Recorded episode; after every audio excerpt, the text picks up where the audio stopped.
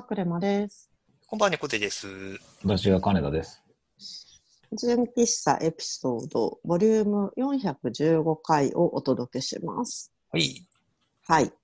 えー新年明けましておめでとうございます。ありがとうございます。はい。今年もよろしくお願いいたします。お願いします。時々参加になっております。クレマと言います。はい。もしかしてもう知らない方もいらっしゃるのでは？いや不安も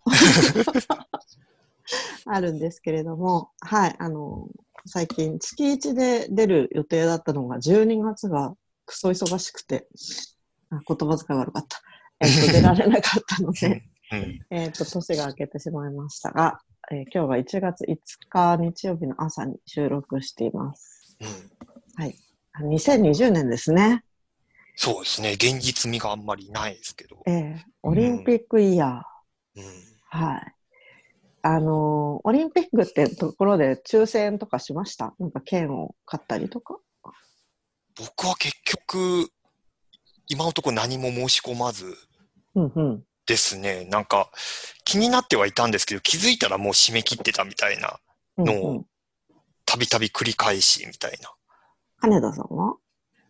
僕もなんかあんまり、そんなになんか抽選とかは、いや、なかったですね。むしろ、うんなんかニュースを聞いて、どういうシステムでどういう運用でやってんだろうみたいな。そっちの方、うんう。んうんうん。うん。この3人はめっちゃ薄いんですね。私も一切やってなかったんですけど。ああ、やっぱそうなんですね。そう。だある、あったとしたら、マラソン、うんはいマラソンを、まあ、沿道で、こう、観戦するみたいな、応援しよで応援しようかなぐらいに思ってたら、まさかの札幌みたいな。うんうんうん。あれってもう決まったんですか？あれはもう本決まりで、もう今、札幌のコースとかも、今、調整中。えーなるほどね。うん。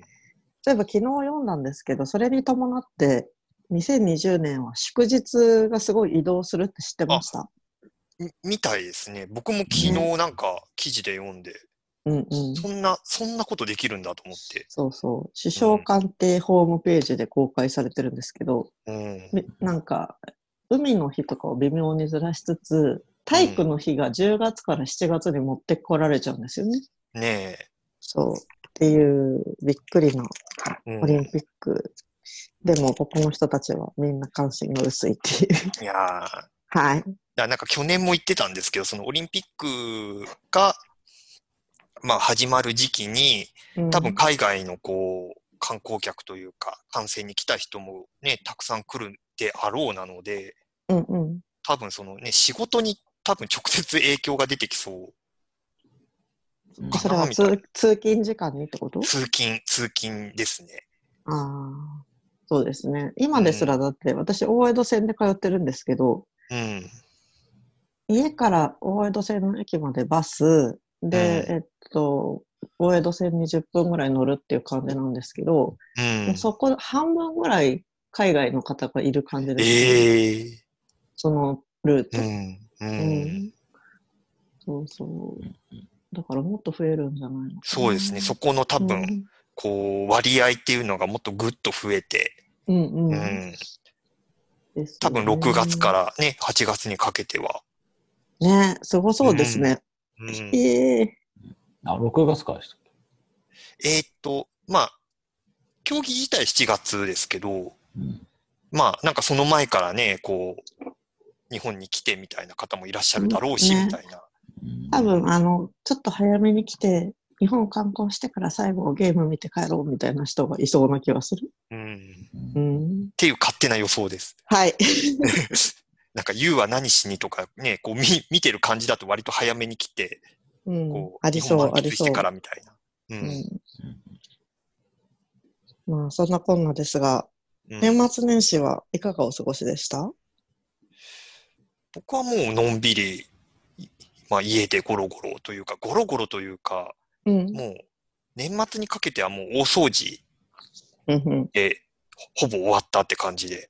うんうん。うん。なんか、どういうことして過ごすんですか？ゴロゴロの時間って。ゴロゴロ、うん。なんでしょうね。ゴロゴロの中身を知りたい。ゴロゴロの中身は、うんうん。あの、だ年末にかけてはもう大大掃除なんですよ。ですよね。う。ん。で、で、紅白以降はもうう、ん。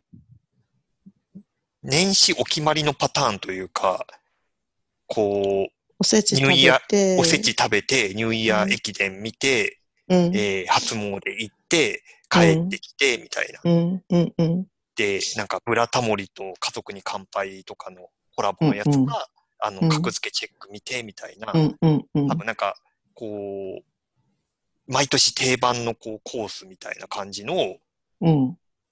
だからなんか、2日目、3日目、そう三が日だと残り2日が、まあ、午前中というかお昼にかけて箱根駅伝見て、みたいな。うんで、午後どどっか出かけて、みたい清く正しいですね。な。もう、もう、もう、安定の、安心。安定の、安心の、うん。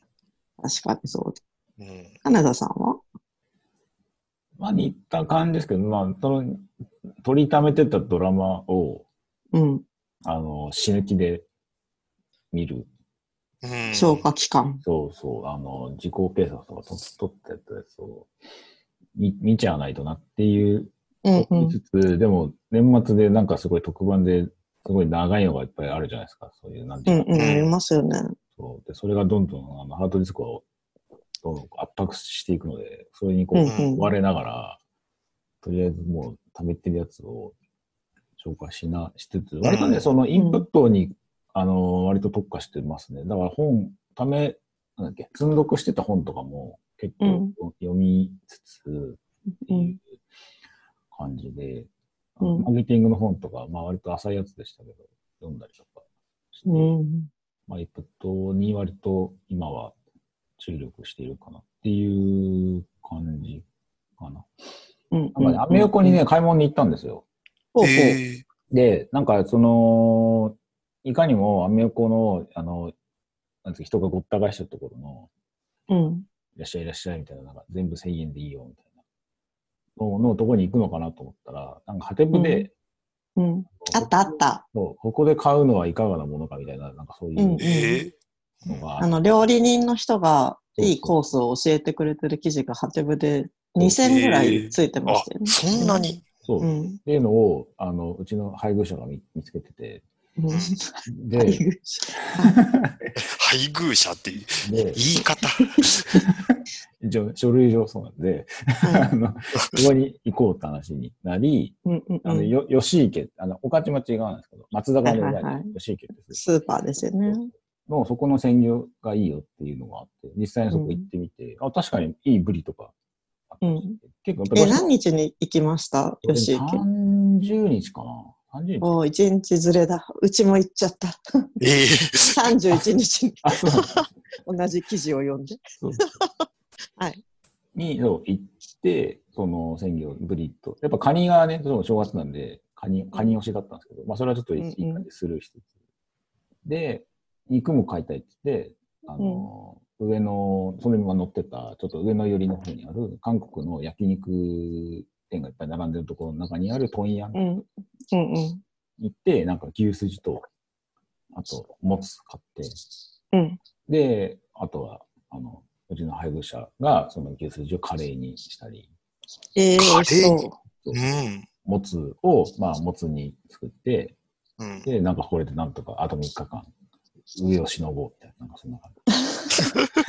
おせち的なことではなく、カレーカレーいいですね、カレー。うんカレーはいい、いい。カレー、うんカレー良かったですね。牛すじカレーにして、うんあの、結構美味しくいただきました。っていうのが、まあ、年末年始なるほどでした。はい。微妙に猫背さんとは内容が違う。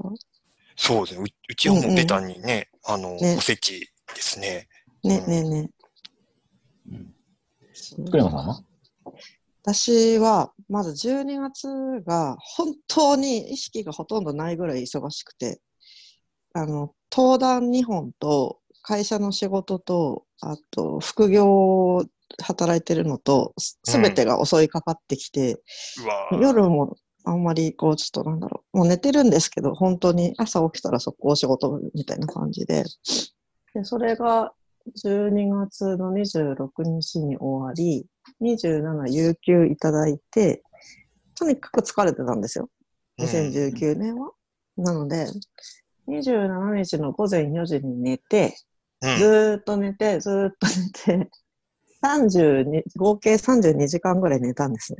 うん。そこから。で、28日のお昼過ぎぐらいにやっと起き上がって、そっから年内は、あの、前も話したと思うんですけど、毎年アメリカからお友達がサルサのイベントをしに来るんですよ、DJ さんが。うん。で12月30日はそれなので、それの準備したりとか、あと、掃除はとにかくうちは年内にできないスケジュールなので、年が明けてからやって、あ、それで12月31日は神田明神の、えっ、と、大払い、うん。師走大払いっていうのに1時間参加して、うん。か神田明神って2年前ぐらいに新しいホールができたんですよ。すごい綺麗な。なんか音楽とかもできる感じの。あ、ありますね。なんか最近そこでライブやるね、アーティストとかもちらほら。あそうそうそうそうう。んうん。なんか今まで外の吹きさらしでやってたんですけど、もううんそのイベントを全部ホールの中で行うようになって、でそこで古いお札とか全部お焚き上げに出して新しいのもらってきて、うん。うん。でそこから上野のアメ横行って、吉池行って、うん 牛肉買って、うんで、その後、あの、上野のやぶそばに行って30分ぐらい並んで、年越しそば食べて、で、家帰ってきて、ローストビーフを作り、おうなんかうん1日にローストビーフが食べたいって親から言われてたので、ううんちの旦那がローストビーフを作って。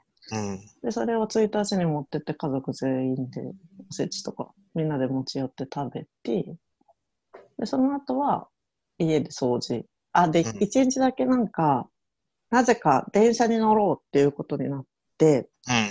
八高線に乗って高崎に行ったんですよ。ほうほうほう。そう、それがちょっと面白かった。うん。で、八高線ってなんか途中まで電車なんですけど、うん。駒川っていう駅から高崎まではディーゼルカーなんですよ。ほう。で、ディーゼルカーで90分かけて高崎に行く。うん。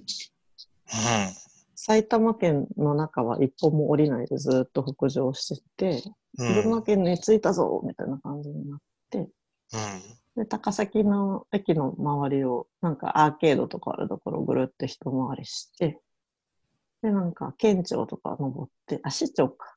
高崎市役所かとか登って、みたいな感じの謎の夏、冬休みでした。はい。高崎は飲み、飲み屋さんがすごい良かったです。うん。はい。報告は以上です。移動が多いですね、倉野さんは。そうなんですよね。だから俺、マイレージ稼いでたらすごい稼ぐ稼げる感じ ねかも東西の移動も南北の移動もすごい乗っててね。え。うんうん。でも多分それは理由があって、もう、あのー12月にあまりにも、こう、会社とか家で、こう、キューって仕事してたから、はいどっか行きたいみたいな。なるほどなるほどじゃあ、どこかしらこもってとか、うん。うん。うん。で、電車乗ってると、移動してる感がすごいあるじゃないですか。はいはいはい。車窓も見えるし。うん。うん。だから電車が好きなのかなって思いました。うん。うん。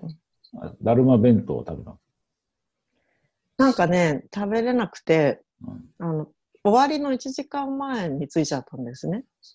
1日と2日がだるま市で、2日の16時で終了なんですけど、15時に着いちゃって、はいはいあと1時間で見るぞみたいな感じになって、うんで、なんかあそこの名物って、あの、なんだっけ？焼きまんじゅうって知ってます？ほう。私食べたことなかったんですけど、焼きまんじゅうっていうので、4つで200円が串に刺さってる。で、なんか見た目は大きなみたらし団子なんですけど。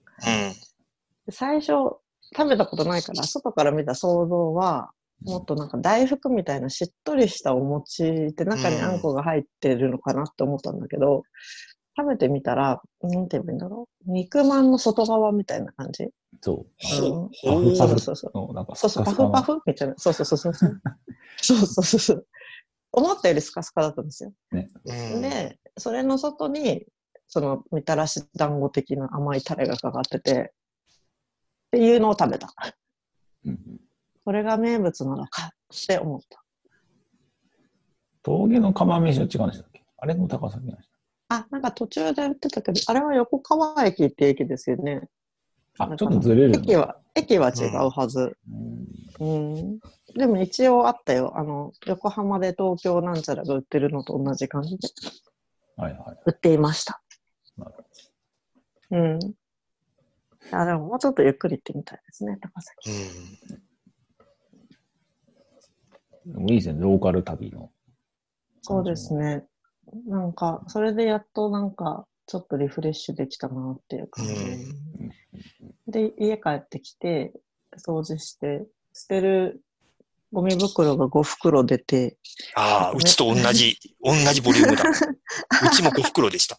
出ましたもうすごい、あのー年明けてのそのゴミ回収の初日のこの、うんこの山積み具合が本当見たことないような。すごいですよね。休んでほしい。うん。もうど、どこの家もこんな感じなんだろうなっていう。そんな気がする、多分。ねで、あとメルカリで売ろうって思ったものが段ボールで4箱出たので、おおせっすせと出品しようと思いまんす。。うん。そう、そんな感じかな。なるほどね。うん。断捨離していかないと。ね。そう、物はたまってね。うん。あと、一個、今日の話そうと思ったことあったんだ。いいですか？どうぞ。ね年末年始にちょっと関係あるんですけど、私あんまうん。テレビを見なくて、うさっん。き、猫背さんが言った中で言うと、鶴瓶とタモリのやつぐらいしか見てなくって。うん。あとなんか、ネットフリックスを最近すごい見てるんですよ。うん。で、あの、すごい発音が私には難しいんですけど、クイアアイっていうやつあるじゃないですか。はいはいはい。そうう。それにハマってて、ん。うん。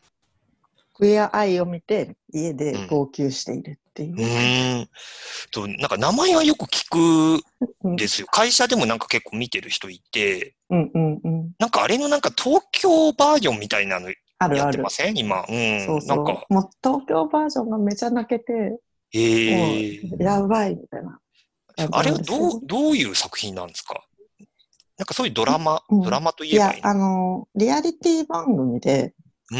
あの、ネットフリックスってこんまりと契約してお家片付けたりとかしてるじゃないですか。そうそうですね。すごいざっくりとした表現ですけど。うん あれと、ほぼ体裁が一緒っていうか、で、あこう、見る人が5人いて、あ。うん。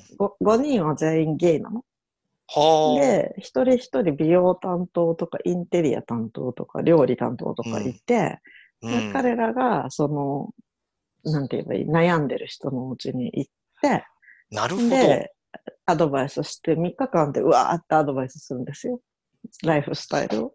もで、う、すで必ず、なんかその、今度、なんだろう、別れた妻ともう一度やり直したりとか、うんなんかこう、イベントがあって、それに向けて、すべてを良くして、うんで、た立ち向かうみたいなのがフォーマットになってて。へえ。でもだからチームなんか日本戦のこんまりみたいな。あ、そうそう、結構そういう感じ。家の改造、うんえ、美的ビフォーアフターまでいかないが、その家のこう仮想を変えていくみたいな、そういうやつ。家の見た目、あと料理ができないから料理を教える、美容、髪の毛切ってあげて、お手入れ教える、ファッション変えてあげる。で、一人カルチャー担当っていう人がいて、その人はなんか心理療法士かなんかの資格を持ってるみたいで、どうしてこういう風になったのか考えたことあるみたいなのを、すごいこうトークで考え方を変えていくみたいな。っていうので、でもそのカルチャー担当以外の人も結構、その、心の中に入っていくんですよ。どうしてこれれ、どうしてこれが捨てられないのかなとか、うん。そういうなんか見た目だけじゃなくって、心の問題を結構、そう。で、なんか一回、すごい白人の典型的な、えっと、警官の人と、そのカルチャー担当の人って黒人の人なんですけど、うん。だからゲイの黒人男性、ストレートの白人男性っていうなんかすごい真逆の人たちが、お互いに今まで自分のこと、そういうこと嫌ってたみたいなのを車の中で語り合うシーンとかがあって、うん。結構なんか、あと、なんだろうな。あと家の中になんかあの、メイク、なんだっけ、アメリカグレートアゲインみたいなやつあるじゃないですか。うん。あの、トランプ大統領を支持してる帽子うん。があって、でそのゲイの人たちはみんなトランプ支持じゃないから、なんかこの帽子最低ねとか言って捨てようとしたりとかして、で、そのなんか政治とか人種問題が、日本人が思ってる以上にバンバン入ってうん。うん。るのが、あ、うんこんなの放送していいんだ、みたいな感じで。それがちょっと面白いですね。うん。うん。そうあ単純になんかこうな中身と見た目を、あうん、見た目を変えて、そのなんかうんビューティーコロシアム的なやつではなくて、ああ、はいはいはいはい。ビューティーコロシアム的要素ももちろんあるんだけど、うんなんかそれ以上に結構メンタル的なところをいっぱい話すから、うんそれが号泣の原因なんですよね。うん。なんか、結構踏み込んだ話になるっていう。そうそうそうそうそうそう。うんちょっていう、あ、どうせ外国のやつなんですか？えっとね、最初のシーズン1からシーズン4はアメリカで、うん。まだ今シーズン1途中まで見てて、それはジョージア州の中でだいたい進んでいくんですよ。うんで、えっと、インジャパンのやつは東京で、それは4話だけあるって感じかな。で、なんか本当は2003年から4年間ぐらい、あの、オリジナルのテレビ番組をやってて、うん。で、その別のキャストでやってたんだけど、それは、えっと、ゲイ男性がストレート男性を助けるっていう体で、他の人たちは助けなかったんだけど、ネットフリックスだとストレートの男性だけじゃなくて、なんか女性とか、うん。うん、もうここは限定せずに。そうそうそうそう。うなんか東京版のやつは、あの、ホスピスの看護婦さんで、50何歳の女性がいて、その人が女を捨ててるのを取り戻したいみたいな。もうその回が号泣やばいみたいな感じで。へ出てる人もみんな泣いてるみたいな感じで。そうすごい良かった。うん。ゲイだけど、それはその日本のやつもゲイの人たちが、その、アドバイスっていうか、あ、同じ人が来るんですけど、メンツは一緒なの、その5人は。うん。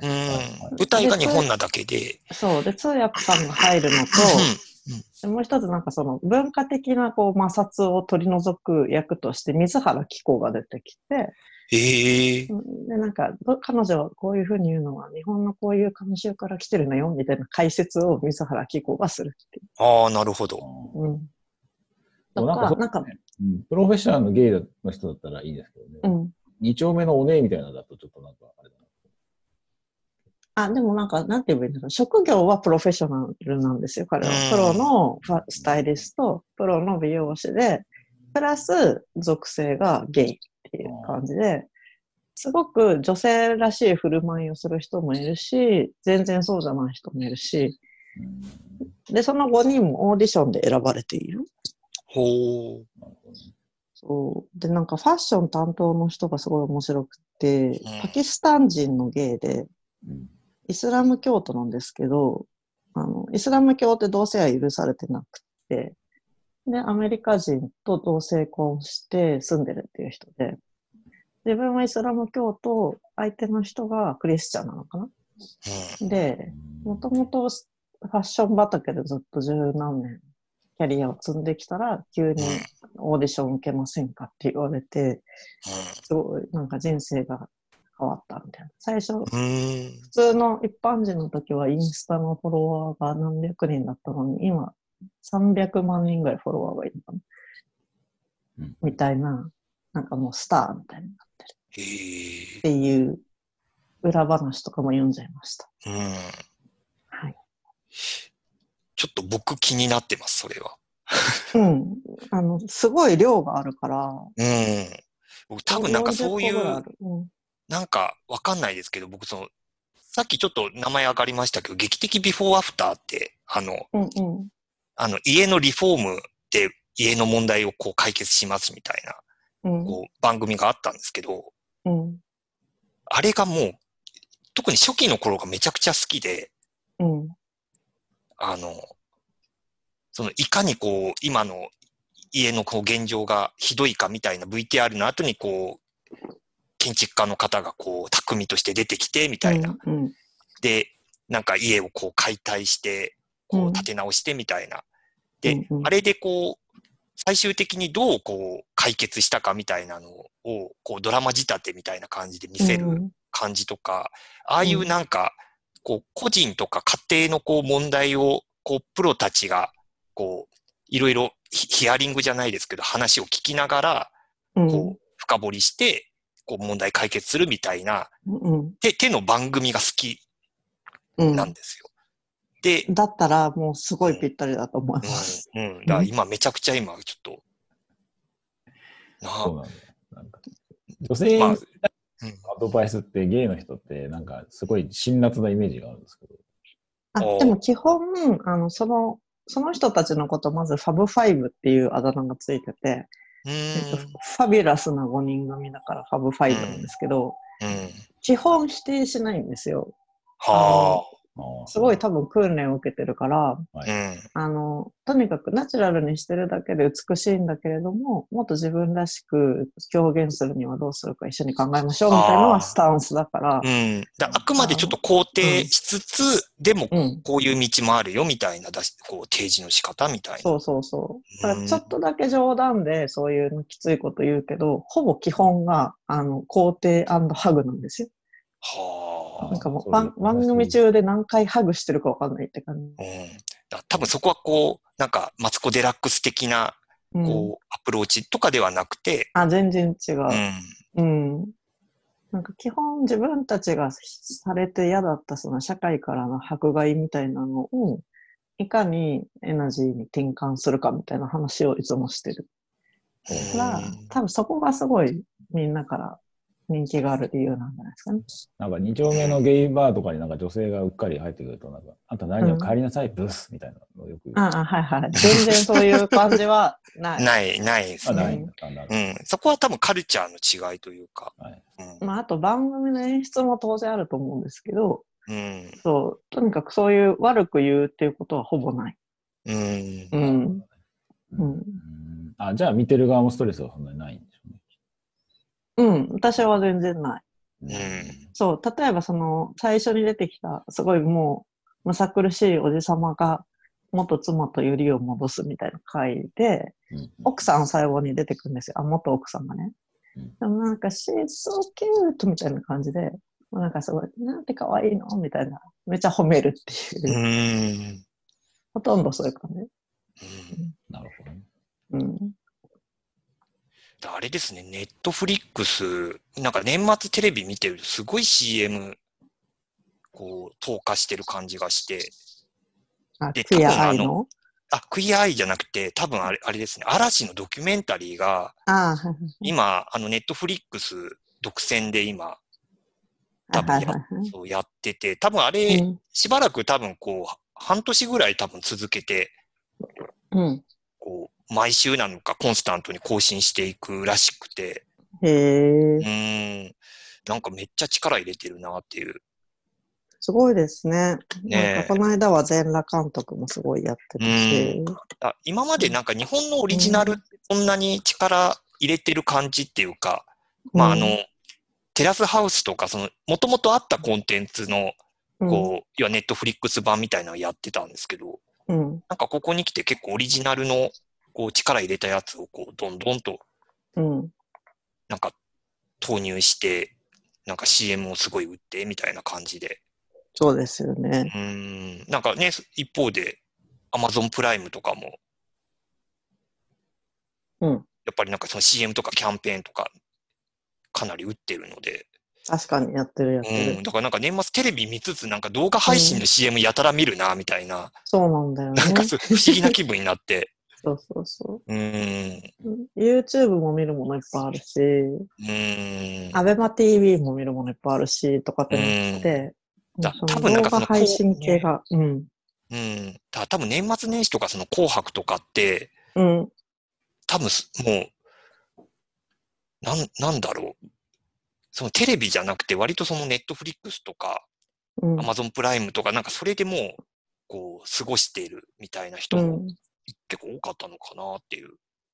紅白さ、史上最低2位の低視聴率だったんですよね。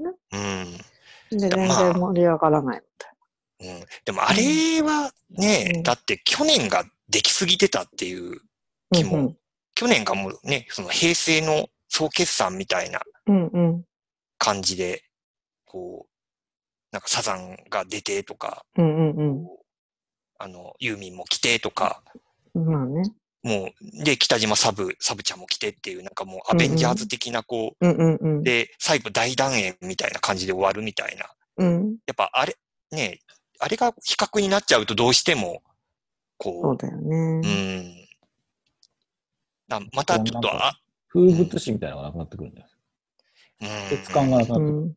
うん。結構あそこでこう、もう出し尽くしちゃったので、うん新たにこう、目玉になるものを改めて、作っていかなきゃいけないみたいな感じになったのかなって。そう考うん、えるだから、と。うん、だからなんかそこ、そこら辺のなんか、うんこう、多分いろいろ工夫はしてるんだけど、うんやっぱりなんか去年とか一昨年のこう、なん、なんというか、結局骨格としては変わってなくて、うんうん。で、やっぱりそのアーティストの数が今回結構絞られてるのもあって。そうですよね。うん。で、なおさらちょっとその、なんか歌の印象がそんなにみたいな、うんうん。うん。割となんか企画のコーナーとかの印象が強いみたいなうん。感じはあったりしたかな、みたいな。なるほどね。2020年代のその、正月の過ごし方みたいなの、うん。だんだん変わってくるでしょ？まあ結局細分化してって。うん。うんなんか、そう、割となんか知り合いとかも、う んこう、それこそなんか、カインダーさんが言ってたみたいな、こう、取りためてた、こう、ドラマだとか、あとはその配信の、こう、作品とかを、もう年末に一気に消化しして過ごしてたみたいな人も、まあ、ちらほらいたので、うんうん。うん、なんか、ちょっとそこは、また、その、20年代とかで変わっていくのかな、みたいうん。な。あと思ったんですけど、私の周りだけかもしれないけど、紙の年賀状はもうほぼなくなって、うん。であのメールとか LINE もほとんど個別には来なくて、うん。みんな、あの、Facebook 上とかでまとめて、その家族の写真とかを上げて、うん、今年もよろしくお願いしますみたいな、転職しましたとか、いうんろんな報告上げるパターンがすごい目についた感じだったかな。うん。みんな結構過ごし方が一人一人変わっていく。あと今日、今日じゃない、今年面白かったのは、今なんか副業で海外の人と一緒に仕事してるんですけど、あの、日本人って大晦日からさ三が日までってほぼ休むじゃないですか。あの会社員的な人はうん。ね。うん。ササービス業とか、あのん、公共の人は違うけど、したらば、なんか、1日とか2日にガンガンチャットが来て、うんここ修正してから確認してくれみたいなのがめちゃ来て、うん。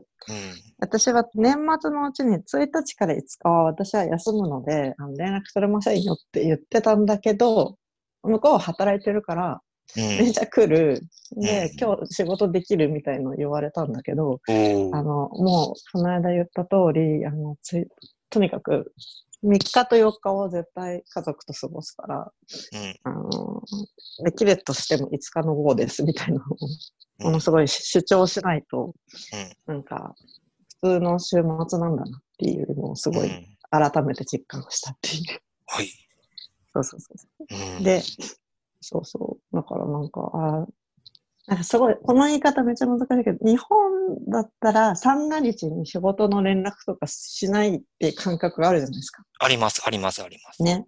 うん。もうなんか二日の夜とかにめっちゃ来てて、うん。あ、面白いなって思いながら、でもここでなんかずるずるやっちゃうと違うと思って、うん。申し訳ありませんが、約束通りみたいな感じで、っていうのがありました。っていう話でした。ね。うんそこのねメン、メンションハラスメント問題はね、ちょっとまた別の機会に。うん、あそうですね。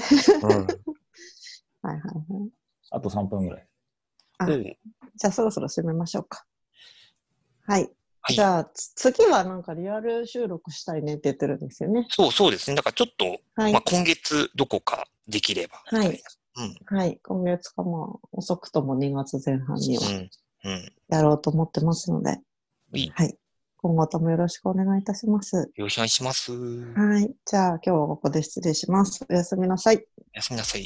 皆さん。